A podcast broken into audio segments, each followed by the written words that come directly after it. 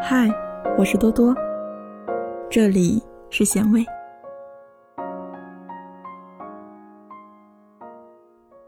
退出朋友圈，你一定更喜欢自己。与其让时间被朋友圈不声不响的吞噬，不如把光阴浪费在美好的事物上。先不谈圈，谈一个朋友。她叫包包，一九九一年出生的香港女孩，瘦瘦小小，其貌不扬，笑起来却很明亮，像小太阳。她常常活在别人诧异的目光中。中学退学来台湾念大学，回香港从事两年后辞掉高薪工作，又回到台北创业。他身边的朋友多的是中规中矩的上班族。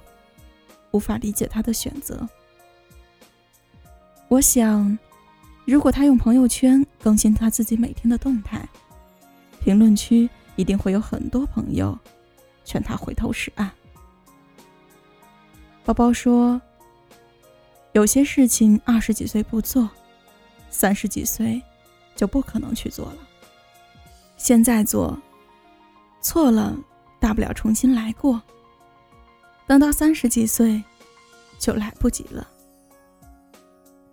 包包和三个小伙伴创立了小太阳创意空间。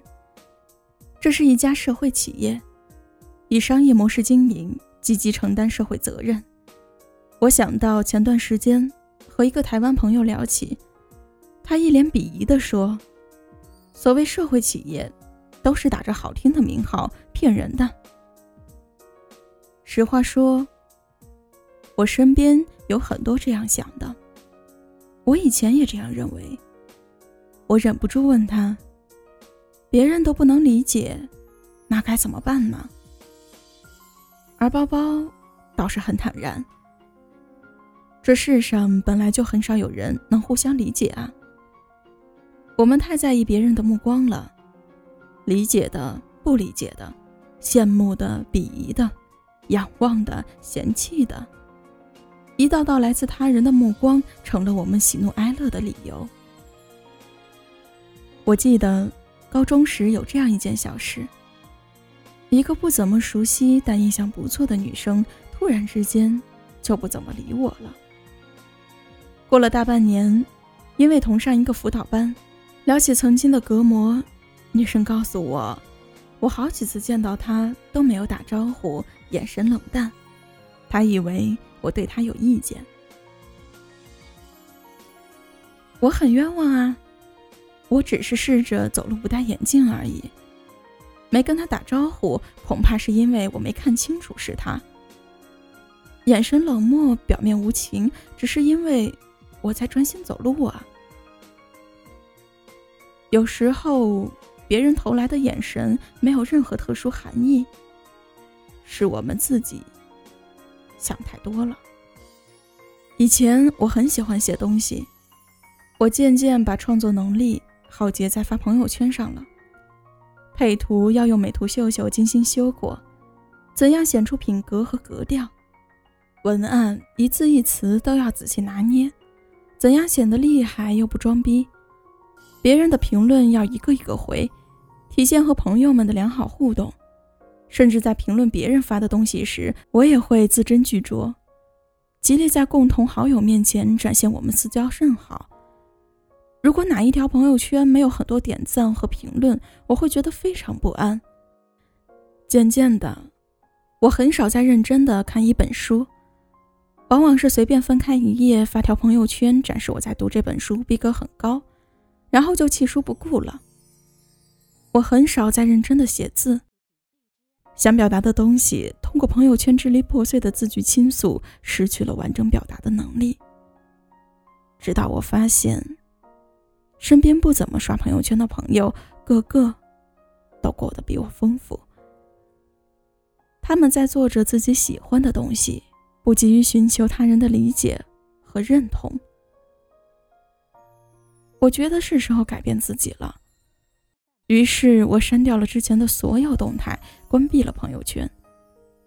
生活有了些小小的改变，我不看朋友圈，有了碎片的时间去学习看书，被神奇的语言所深深吸引。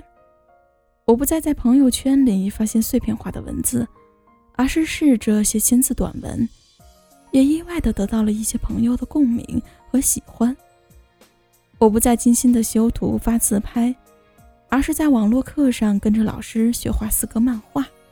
设计出好几套漫画表情，让自己画出的小猫戴着和我一样的圆乎乎的眼镜，心里欢喜的不得了。当有一天，我发现爸妈了解我的近况是通过私聊，而不是通过眼巴巴盯着我朋友圈里的动态时，我觉得我过得比以前更喜欢自己了。认识了包包的这些朋友后，我觉得我更懂得生活了。包包的小太阳能靠两种方式盈利，一种是做民宿接待背包客，二是办活动，和艺术家合作开课程。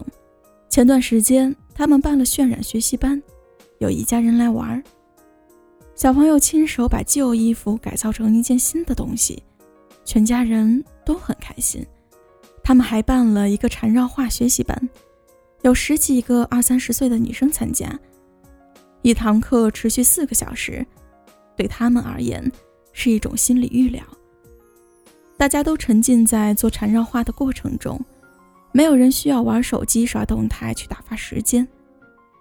宝宝说：“我们应该用逻辑去思考，考虑好不好，而不是该不该。”我是一个人在生活，而不是和无数来自朋友圈的目光一起生活。我不必被别人的目光绑架，更何况那些目光搞不好还是我自作多情的遐想。与其让时间被朋友圈不声不响的吞噬，不如把光阴浪费在美好的事物上。